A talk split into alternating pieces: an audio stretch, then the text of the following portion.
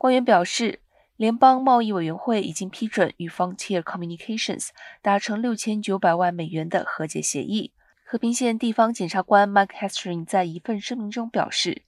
该诉讼指控 Frontier 在销售住宅互联网服务方面存在欺诈性的商业行为。该公司向洛杉矶县和和平县的客户提供互联网速度较低的服务。